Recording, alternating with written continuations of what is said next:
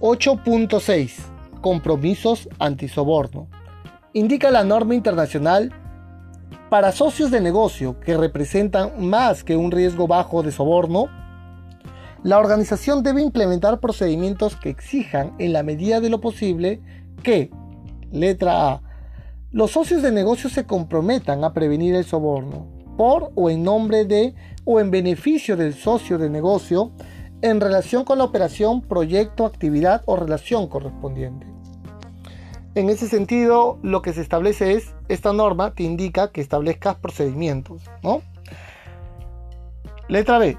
La organización es capaz de poner fin a la relación con el socio de negocio en caso de soborno por parte de o en nombre de o en beneficio del socio de negocio en relación con la operación, proyecto, actividad o relación correspondiente. Tiene mecanismos para garantizar el compromiso antisoborno mediante la lejanía, el retiro, el poner fin de la relación. Cuando sea posible cumplir los requisitos anteriores declarados en ítem A, ítem B, se debe ser un factor a tener en cuenta para evaluar el riesgo de soborno de la relación con este socio de negocio y la forma en que la organización gestiona dichos riesgos. Para mayor entendimiento, la norma nos invita que veamos la guía A.14. ¿Qué nos dice esta guía entonces? Vamos a darle lectura. Indica la guía que este requisito debe obtener compromisos antisoborno. Solamente aplica en la relación con socios de negocio que representan más de un riesgo bajo. El riesgo de soborno en relación con la operación es probable que sea bajo, por ejemplo, cuando la organización compra un pequeño número de elementos de muy escasa cuantía. Cuando la organización hace la reserva de billetes de aviones o habitaciones de hotel directamente a las líneas aéreas u hoteles. ¿no? Cuando hace la compra directamente. Cuando la organización suministra bienes o servicios de bajo valor directamente a un cliente, por ejemplo comida, entradas para el cine, entre otros. Para estos casos, la organización no requerirá obtener compromisos antisoborno de estos proveedores o clientes de riesgo bajo.